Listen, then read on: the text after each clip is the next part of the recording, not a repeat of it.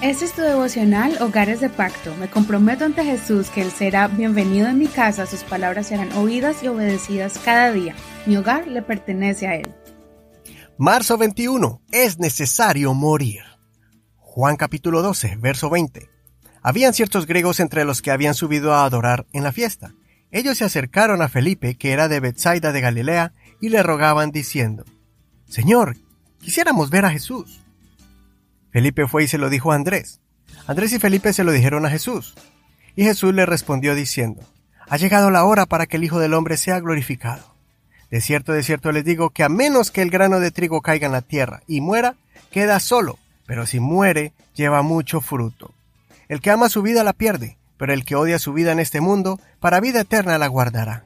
Si alguno me sirve, sígame, y donde yo estoy, allí también estará mi servidor. Si alguno me sirve, el Padre le honrará. Vamos a mirar una parte muy importante en la vida del cristiano, de aquel que quiere vivir una vida transformada en Dios con madurez y firmeza. Como personas tenemos nuestra naturaleza terrenal, que está acostumbrada al pecado. Pero cuando venimos a Dios, entonces renacemos a una vida nueva y comenzamos a crecer y alimentar nuestra vida espiritual. Como creyentes, siempre nos vamos a encontrar en un punto crucial donde tenemos que hacer morir ciertas áreas de nuestra vida que todavía traen esa naturaleza terrenal, pues para poder crecer en el espíritu debemos hacerla morir. Debemos hacer morir la inconstancia, eso que la Biblia llama una persona de doble ánimo. Tenemos que hacer morir los malos hábitos que nos estorban para tener una vida espiritual más transparente y verdadera, que nos impulsan a vivir una doble vida, que nos convierte en una persona en la iglesia y otra en el trabajo o en la escuela. Eso que la Biblia llama hipocresía. Tenemos que hacer morir el yo, el egocentrismo, el buscar mi propio beneficio y placer. Eso que la Biblia denomina como sabio en tu propia opinión. Esa fue la razón por la cual Jesucristo entendió que debía morir primero Él y entregarlo todo, porque de esa manera iba a conquistar la muerte, el pecado y el mismo infierno para darnos la libertad a nosotros.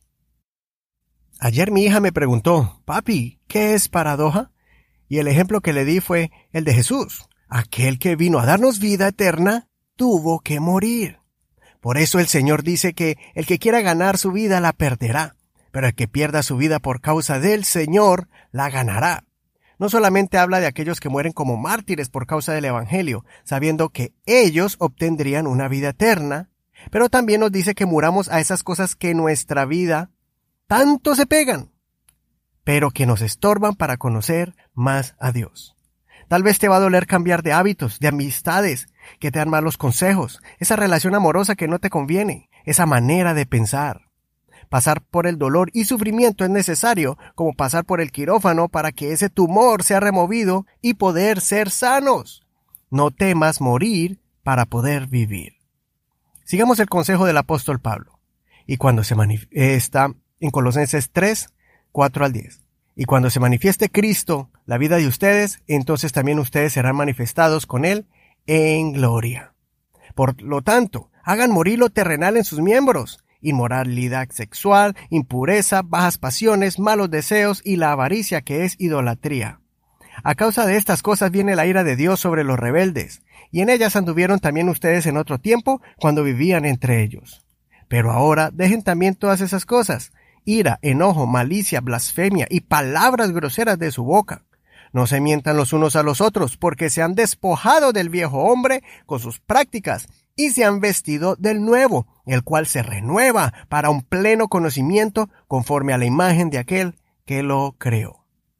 Consideremos, ¿te estás aferrando a algo o a alguien que no te deja dar el paso de fe y entregarte más a Dios? Que el Señor escuche tu oración y te dé las fuerzas para morir a las cosas terrenales y así obtener las celestiales. Soy tu amigo Eduardo Rodríguez no olvides leer todo el capítulo completo y compartir este episodio de este podcast devocional Hogares de Pacto. Recuerda que puedes escuchar los episodios anteriores en cualquier plataforma de audio de manera, manera gratuita como Apple, Google, Spotify y muchas otras más.